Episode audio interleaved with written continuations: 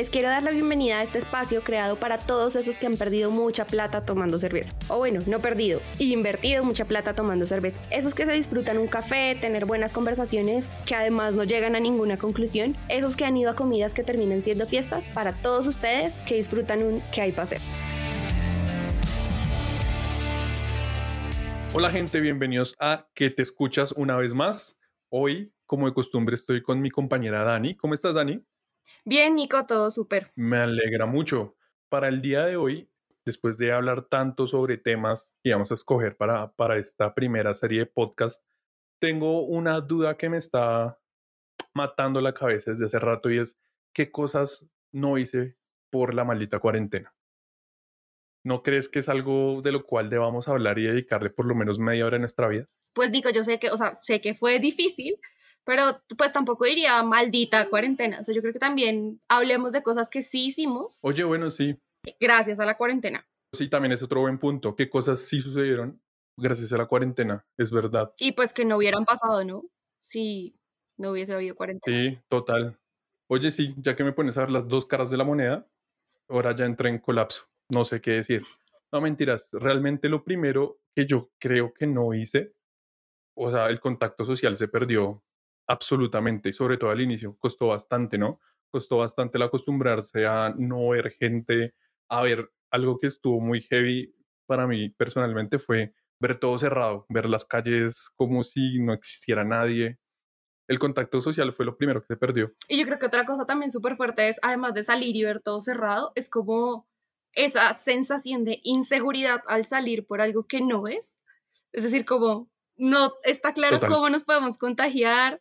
Y bueno, sí, el antibacterial y el tapabocas y ajá, pero como esa zozobra de haber estado encerrados tanto tiempo y salir y literal que toda la gente tuviera como esa prevención de no quiero a nadie cerca, eh, no sabemos bien cómo es que nos vamos a contagiar a lo que sea, creo que también fue una parte difícil desde como aislamiento de cierta manera. Uy, fue muy difícil porque tú ibas a la, mm, sobre todo al inicio, tú ibas a una tienda por un par de tomates o cosas que necesitabas a fuerza eh, para tu casa, sí o sí, y, y llegaba literalmente con un paquete de, un, de pasta o la bolsa de tomates y demás y todo con alcohol a desinfectarlo, con, con un montón de cosas que jamás habíamos hecho, que no sabía si se estaban haciendo bien. Personalmente en mi casa, pues éramos somos pocos y realmente era como, ¿será que nos quitamos los zapatos cuando entramos? ¿Qué hacemos?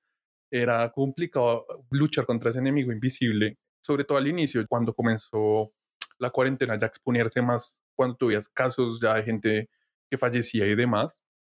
Tú decías, oiga, no es tan, no es tan loco lo que nos cuentan, es mejor tomémoslo con cuidado. Y sabes también, otra cosa que costó mucho fue cuando se levantó un poco el tema de, la manera estricta como se está manejando la cuarentena, volver a aceptar el contacto social.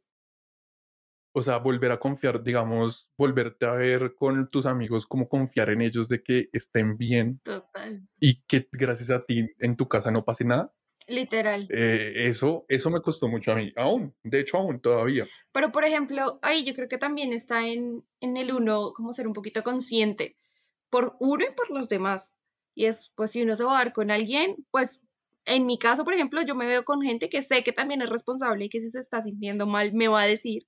Y es preferible decir, pues como no puedo, oiga, me estoy sintiendo mal, tengo tos, fiebre, lo que sea, y oiga, fresco, déjelo, lo aplazamos o lo que sea. Pero no, pues exponerse, yo creo que eso también es como el criterio de uno saber con quién y que saber que ese alguien le va a decir a uno, Sí, total. De hecho, pues para, para los que nos escuchan, nosotros tuvimos el caso de, de un amigo que también hablamos de él en el, en el capítulo pasado. Él en su momento, a, su familia tuvieron, tuvieron COVID. Fue las, creo que fue mi primera persona cercana que estuvo contagiado y justo sucedió después de que la primera vez que nos vimos, ¿no? Porque organizamos como un tema en tu casa, mm, creo que fue algo tranqui, realmente fue un plan muy tranqui, fuimos pocos, pero fue justo después de eso que él nos dijo, oiga, eh, tengo COVID, eh, lo más posible es que tenga COVID. Y ahí fue como, fue puta, fue puta. No, pero yo me acuerdo que fue como a las dos semanas. Sí, a las dos semanas, algo así em, fue, es que, pero fue muy cerca cuando, cuando él nos contó y, y, nos contó, de hecho, con la responsabilidad de decir, Marica, revise, revise cómo está, revise cómo está su familia, esté atento porque puede que haya la posibilidad. Y ese fue el primer golpe de este chido marica. Pero igual tampoco tenía la culpa por lo que tú decías al inicio, es un, es, aún sigue siendo un enemigo invisible, realmente. Total. Pero entonces ven, ¿qué otra cosa podemos sacar de esta cuarentena?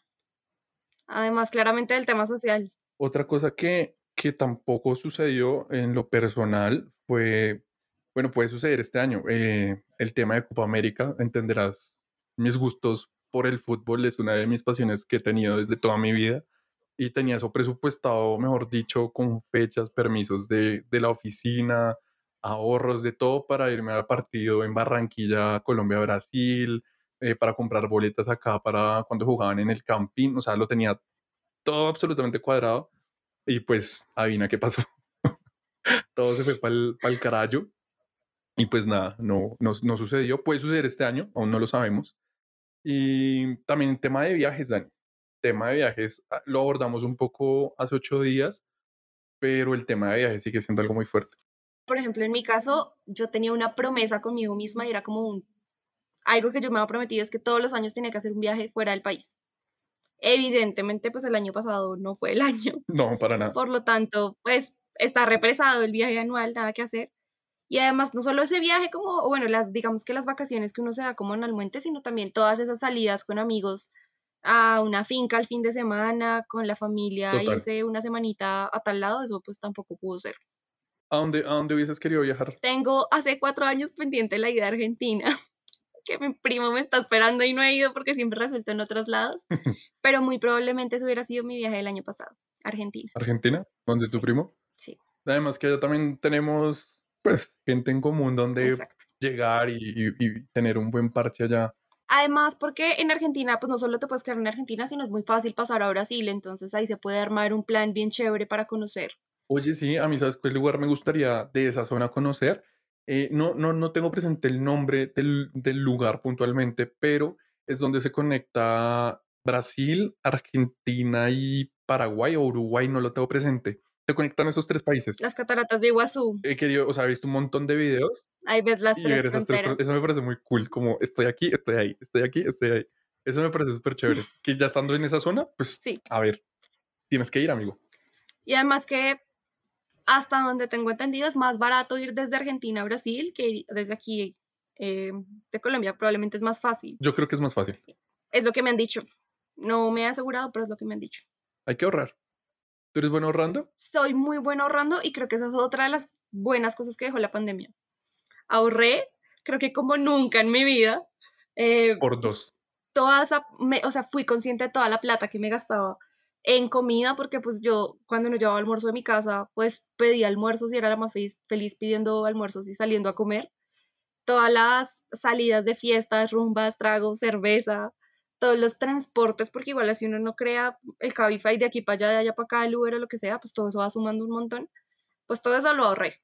En eso, en eso comparto absolutamente tu opinión y yo creo que más de uno de los que nos están escuchando pónganse a hacer el ejercicio de cuánto por salida, mm, por bajita, por tranqui que fuera, se gastaban. Nosotros hicimos el ejercicio concienzudamente y más o menos nos daba alrededor de unos 200 mil pesos.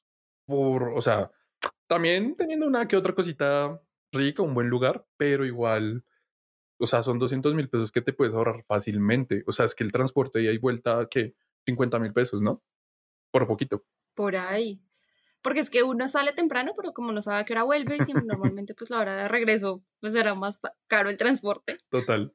O porque tú no eres, o sea, yo sí, gente, sépanlo, yo sí me espero hasta las 5 de la mañana que vuelvan a abrir Transmilenio para volverme a mi casa, pero ella no, ella no es de ese tipo de gente, es de la gente responsable con su cuerpo y con su vida.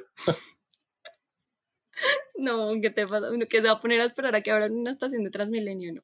Dani, es que llegó un punto en la fiesta, eso fue hace mucho tiempo, eh, que era o seguir poniendo para la botella que queríamos tomar o pues irme a mi casa.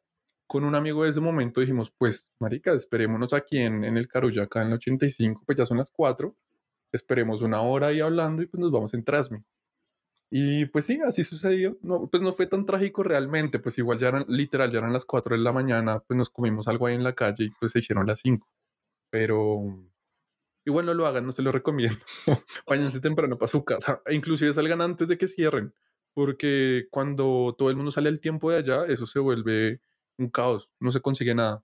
Ay, no, caminar pues un montón. Uno sabe que camina, por ejemplo, el 85, uno sube a la 11 y en la 11 coge muchísimo más fácil. Pero sí, la plata que uno se está ahorrando, tú que ahorras más que yo, pero eh, lo que me he llegado a ahorrar en, en tema de, de salidas, lo he podido, no sé, gastar en otro tipo de cosas que he necesitado. eh, pero sí, es, ha sido, o sea, es que facilitó, así sea solo una cerveza, son 50 mil pesos. Fácil, tranquilo. ¿A ti no te pasó que equipaste la cocina de tu casa? Ah, no. Es decir, en mi casa ahora hay air fryer, hay un poco de todo lo que iba saliendo. ¿Sabes por qué sucede eso en la mayoría de nuestras casas? Porque tuvimos el tiempo de cocinar.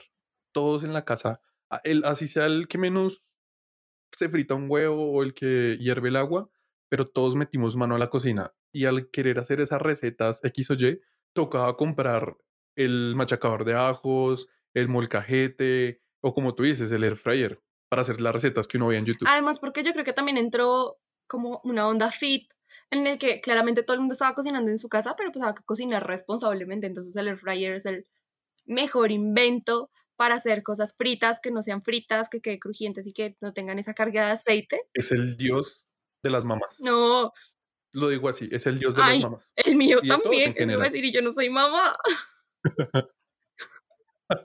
Tú eres Bueno, tía, ¿no? Lo que pasa es que tú ya Ay, estás cerca. No. Pero total, o sea, yo cocinaba cosas súper básicas y descubrí un talento para la cocina en esta cuarentena. He hecho ceviche. em, ¿Cuál fue el mejor plato? está difícil escoger. Me hice un ramen una vez, pues lo, bueno, me hice. Preparé un almuerzo una vez, un ramen. eh, quedó muy bueno. ¿Qué más he preparado? Un pad thai también lo hice. Quedó delicioso. Y ceviche peruano también. Esos tres. Listo, pero ¿cuál fue el mejor? ¿Cuál es el que tú dices, gente de que te escuchas, hoy vengan a mi casa porque les voy a preparar? Mm, pad thai de mar. ¿Sí? Total. Deli, sí. En mi caso, ¿sabes qué fue? Aprendí a hacer muchas salsas. O sea, a mí me gusta mucho la comida italiana y aprender a usar bien sus ingredientes porque me di cuenta antes, eh, a mí me gustaba la pasta carbonara, pero yo, o bueno, en mi casa también se hacía, se le aplicaba crema de leche y, ya. Pero cuando tú ves la receta original, te tomas el tema a ver en YouTube y demás, pues te das cuenta que eso, no- o sea, eso sí está totalmente colombianizado, los ingredientes, y no se hace de esa manera. Entonces aprendí a hacer como muchas salsas para pasta, me encanta la pasta, y aprendí a hacer pizza. Yo por ahí en, un tiempo que yo creo que tuviste, que subía como cada ocho días unas pizzas que hacía diferentes. Un día hacía de Oreo, otro de pepperoni, otro de carnes, bueno, la que, la que quisiera. Comencé a subir, también me gusta mucho preparar el tema de carnes. Me compré un asador para cada 15 días cocinar un filete o lo que sea. Y el air fryer lo que te facilita el tema de hacer alitas, el tema de hacerte lo que tú decías, unas papas a la francesa. Ahora es tan fácil que es picar las cosas, meta ahí a 200 grados, 20 minutos, ya, estuvo. Y sale. Y sabe rico. De la vueltica de vez en cuando y sale. Y sale de todo. Lo que tú quieras preparar, plátano, eh, lo que tú decías ahorita, lo que sea frito, métalo. Métalo que eso le queda bien. Oye, yo no sé si tú sepas este truco de mamá. Eh, mi mamá descubrió que calentar la pizza o calentar la comida ahí es mil veces mejor que en el microondas. ¿Por qué? No, por ejemplo, tú las papas a la francesa, tú las calientas en microondas y te quedan como secas, como, como cuando tú las masticas ya como que te queda todo seco ahí todo raro, como con el aceite.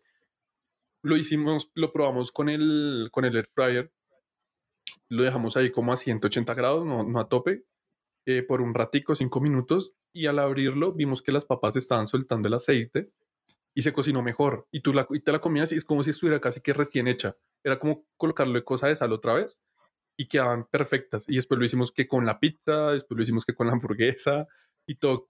Te lo recomiendo, hazlo. Todo queda mejor calentado ahí. La prueba de fuego van a ser papitas de McDonald's. Esa vaina fría es un asco. Te lo recomiendo. Sí, ¿Funciona? es que lo hicimos con eso y fue como descubrimos a este nuevo Dios. Es una religión. Desde ahí fue por eso. Va a probar, va a probar a ver. Nico, otra cosa también que yo creo que es una de las grandes como no sé, ganancias, uno de los grandes aprendizajes que deja esta cuarentena es que eh, yo realmente me di cuenta que yo no, o sea, yo vivía en mi casa, pero yo no convivía con la gente que vive en mi casa. ¿Tu casa era un hotel para ti? Pues más o menos, porque yo salía todos los días temprano, era buenos días, bye bye, pues desayunaba con el que estuviera y ya me iba y llegaba tardísimo en la noche, si es que llegaba y estaban despiertos o pues, pues llegaba y ya estaban dormidos.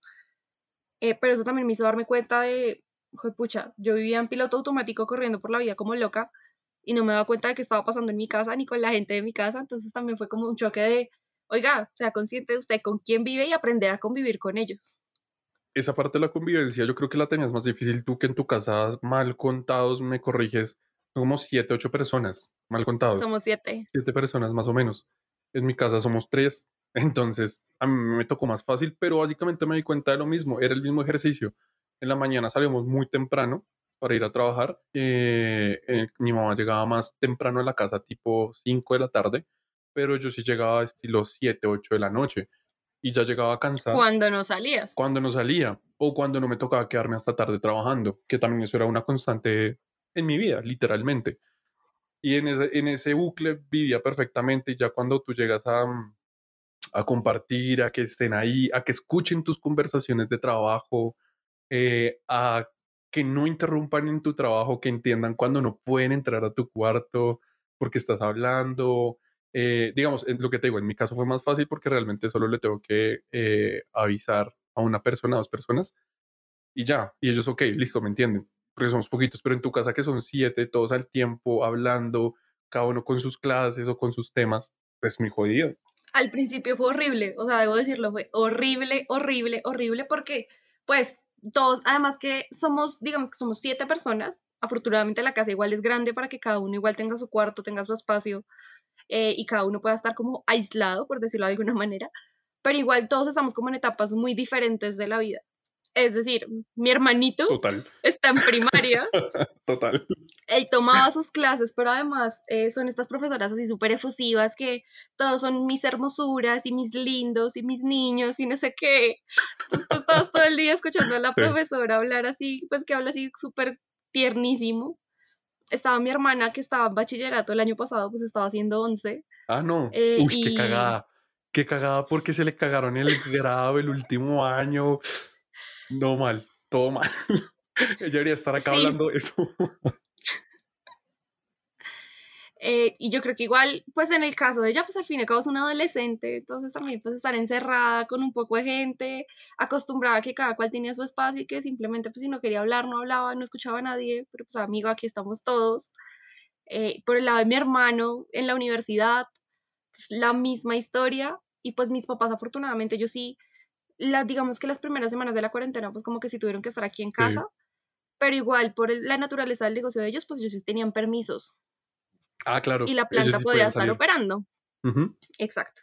Entonces, pues realmente para ellos siento que el choque no fue más como en temas comerciales y demás de la empresa, pero no como tal aquí de la convivencia en casa. De pronto los fines de semana que nadie podía salir, pues ahí sí. Eh, pero de resto, pues nada, fue literal. Y además auto, o sea, volverlos a conocer básicamente porque pues mi hermanito tiene 10 años, pero está así en, toda su eh, transformación y definiendo su personalidad de qué va a hacer. Entonces tienes un cóctel de hormonas andante que todo le salta el mal genio y tú no sabes cómo... No, pues yo que me, o sea, yo que lo conozco y lo, lo veo las pocas veces que voy a, a, tu casa, ese chino es un mundo, es un mundo raro, raro y peculiar y se va a apoderar del mundo. Pues, ah, 10 años y tiene una cuenta en TikTok con 14 mil seguidores. Eso, cuando me enteré, o sea, imagínense ustedes si yo con mis 20, casi 26 años tengo y lucho por mis 530 seguidores, no sé, más o menos, pero lucho por ellos para tenerlos y ojalá aumentar si sea uno al mes por algo que yo suba. Eh, y este chino careverguita, perdón, se crea una puta cuenta en TikTok, que además yo odio TikTok, ¿no? A mí no me gusta TikTok, prefiero los reels de Instagram. Eh, se crea su cuenta, sube unos videos súper random, porque los vi son todos random, con el numeral lentejas. ¿Y qué otro usaba? Yo no sé, o sea, el que más de acuerdo es lentejas. Mal.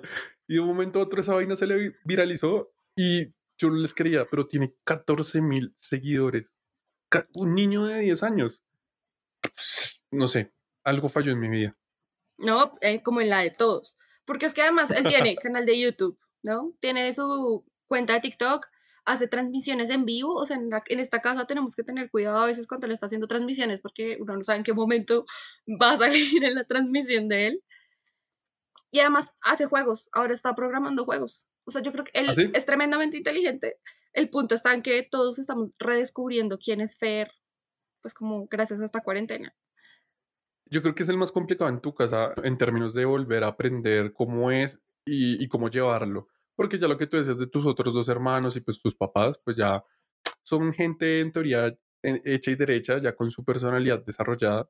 En teoría, pues tu hermana es como la más, en teoría, joven, pero el tema de, pues yo creo que ella, yo creo que a ella fue la que le dio más duro el tema de amigos y salidas. Y sobre todo por la etapa que decías que ahorita iba a salir del colegio, o sea, la cagaron mal. Además, justo cuando estaba empezando cuarentena, era que como marzo, o sea, eso que es, uno Sí. está en once, estaba empezando su último año, o sea, le alcanzaron a dar la chaqueta prom,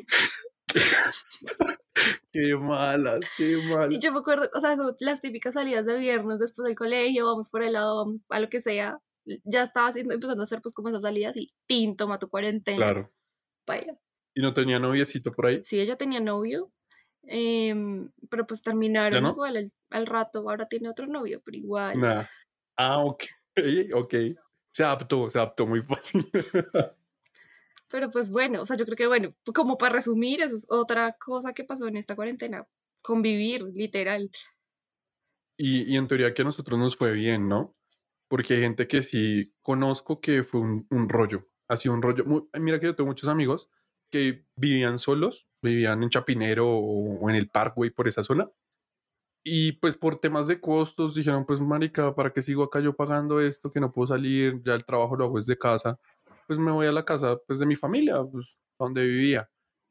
Y para ese estilo de gente que ya vivían solos, pues les dio durísimo Total. porque tú estás acostumbrado a una independencia total y absoluta y volver como al régimen o a las normas de tu casa más bien eh, es un cambio brutal. Y hay muchos casos que como que no, no se aguantaron eso y se volvieron a salir. A nosotros nos fue bien. Pero mira que esa es una cosa que no pasó eh, gracias a la cuarentena. Y es que yo iniciando año me puse, digamos que una meta. Y esa meta tenía dos alternativas. O me iba a vivir sola, ya fuera que comprara un apartamento o que arrendara un apartamento. ¿Cómo hubieses asumido, hablando del tema, el reto de, listo, te hubieses ido a vivir sola, pero te hubiese tocado aprender a cocinar sola?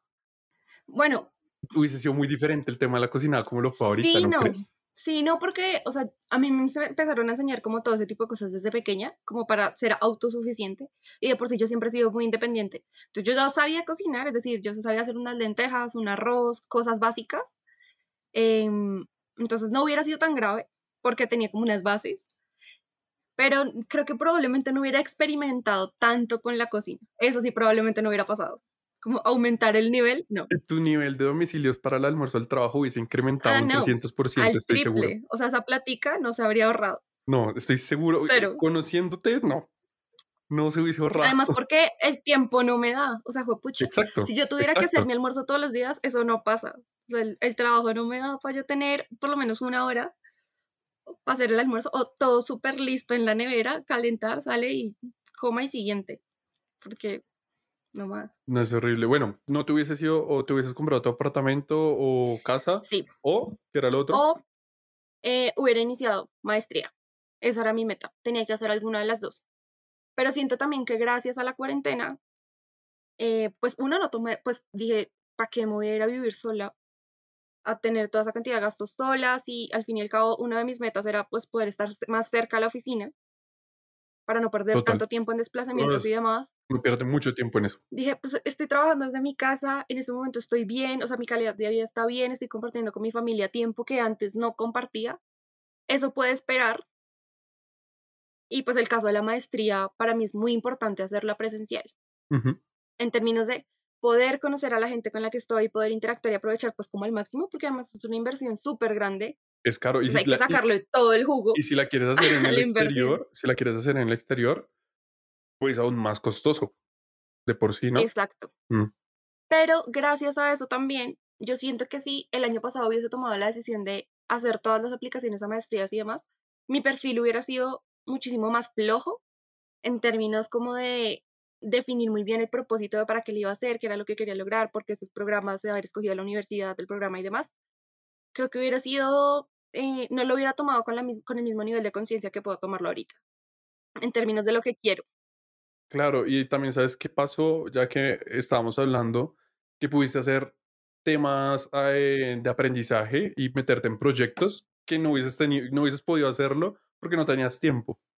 Total. Y una cosa, por ejemplo, súper básica es el inglés.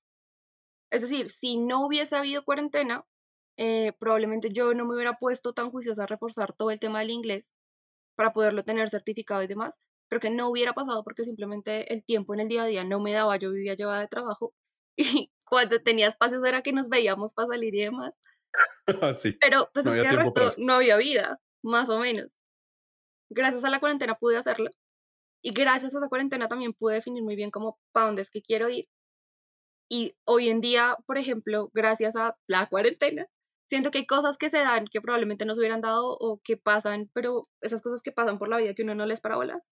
gracias a la cuarentena sí le paré bolas a algunas cosas que ahora son importantes para el perfil que tengo para las aplicaciones de maestrías.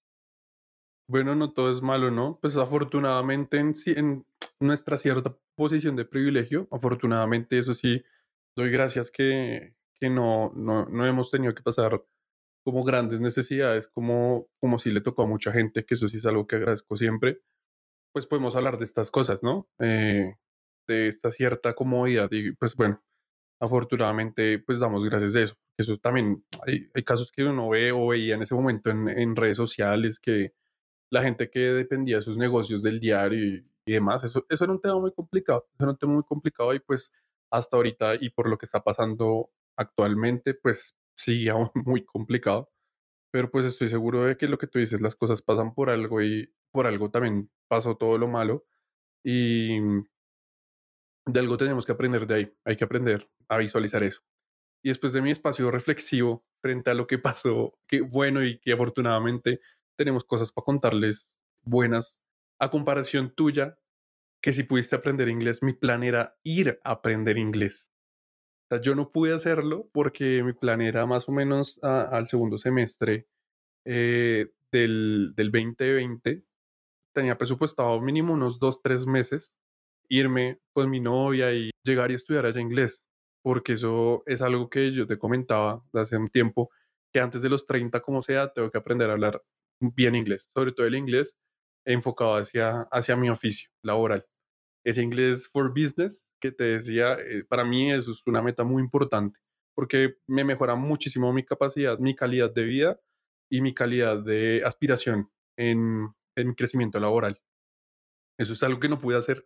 ¿Qué cosas de la vida no? A uno les dan, a otros les quitan, pero bueno, no pasa nada, de eso se trata. Pero yo creo que también se trata de, en medio de las posibilidades que tengas y de lo que esté en tus manos, pues que encuentres el cómo.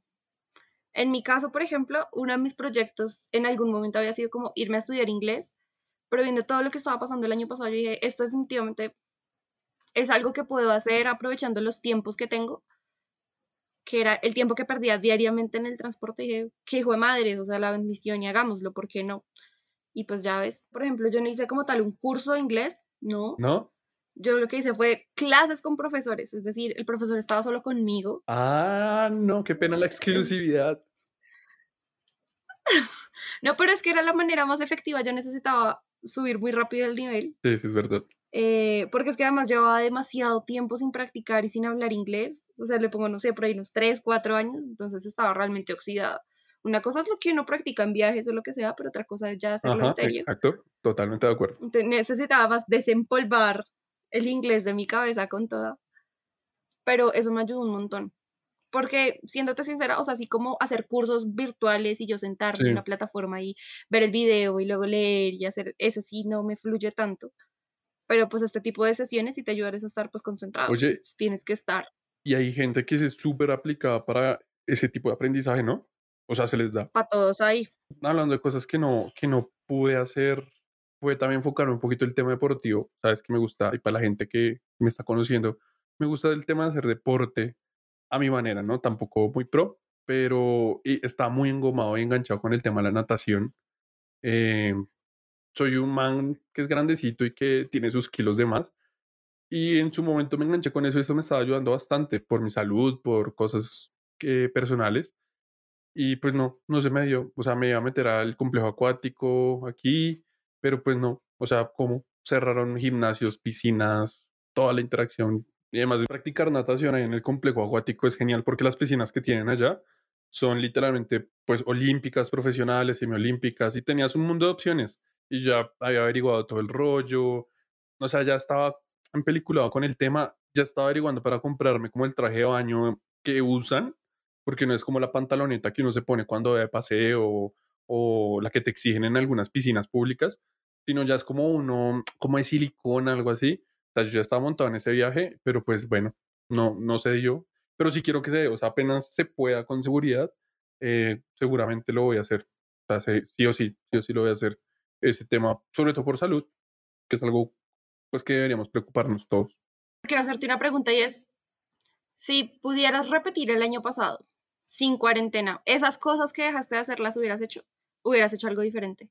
Seguramente sí, seguramente las hubiese hecho, o sea, las que te estoy mencionando puntualmente las tenía muy en mi mente y seguramente hubiese puesto todo de mi parte para, para hacerlas. Pero si ya me preguntas que tal vez qué cosas hubiesen pasado, pues es meternos a jugar con la vida porque las cosas vienen y van. O sea, hay veces que te das cuenta de las cosas y tomas la oportunidad. Hay otras que las dejas pasar y después como a los meses te enteras de que eso pasó. No sé, no sé. O sea, si tú me pones a pensar en eso, no, no, no podría darte una respuesta puntual. No sé, no sé. Pero lo que tenía escrito como tal, preparado para hoy, seguramente lo hubiese hecho. Porque lo tenía en mi mente sí o sí. Era como un sí o sí te hago la pregunta, o sea, no me vas a dejar acá solo morir la misma pregunta. Estaba pensando que pues uno a veces como que, bueno, inicia, los años, inicia el año y uno normalmente hace como, bueno, este año qué voy a hacer, como que piensa las metas, lo que tiene, pero pues es que al fin y al cabo nada está escrito en piedra, o sea, puede pasar una pandemia que absolutamente nadie tenía en los planes, mm. que te cambia la vida de cabo a rabo en un segundo, pero pues pensando que al fin y al cabo terminamos adaptándonos a lo que sea que pase y que nuestros planes de cierta manera igual se van adaptando. Entonces estaba sobre todo pensando en eso, en que si no hubiese sido pues como el año pasado tal como fue, probablemente habría pasado cosas que tuviéramos planeadas, pero probablemente hubieran salido otras cosas que no teníamos planeadas y nos hubieran cambiado los planes. Total, total, te hubiesen salido o inconvenientes u otras oportunidades tal vez más grandes de las que tú tienes presupuestado. Nada, es un tema muy, muy loco, Daniel. Acá usted me pone a filosofar y nos demoramos otra media hora. Pero es bonito quedarse con ese pensamiento. Es bonito quedarse con el pensamiento de lo bien que nos pudimos adaptar eh, a las cosas sin saber si sí iba a pasar, si nos estábamos preocupando mucho o no. Nos pudimos finalmente adaptar. Eso a mucha gente le costó al inicio, después hay gente que le costó a la mitad o que le sigue costando aún el tema de no poder salir libremente, el tema del tapabocas, bueno, gente que se ahogaba. Pero mira, o sea, afortunadamente somos una raza humana que se puede adaptar a las dificultades y pues de eso se trata, de evolucionar, de evolucionar siempre. Siento que en mi vida aplica completamente y es que todo pasa por algo. Y que si hay cosas que están dadas para nosotros, sea con pandemia o sea sin pandemia, van a pasar. Y que si no pasan en este momento, es, hay una razón, pasará después, vendrá algo mejor. Ese es el mantra, yo creo que de muchísima gente, las cosas pasan por algo. Y cuando tú lo piensas y miras tu vida hacia atrás, tú dices, oiga, sí, pase. Si yo hubiese, me hubiese levantado temprano este día, no hubiese pasado esto. O un montón de situaciones que, que pasan con el día a día que, que definitivamente te, te das cuenta que la vida no está escrita en piedra. Y por más pandemias o no pandemias, pues tienes que escoger y tienes que tomar decisiones, vea, para allá, de un momento a otro. Y así mismo van pasando las cosas en tu vida. Total, y yo creo que con eso es que cerramos hoy, Nico. Y a todas las personas que nos están escuchando, pues muchísimas gracias por haber llegado hasta aquí, escuchando a este par de pendejos hablando de trivialidades y cosas que pasan en la vida, como las pandemias. Pues nos vemos en el siguiente episodio. Nos escuchamos. Gracias. Bye.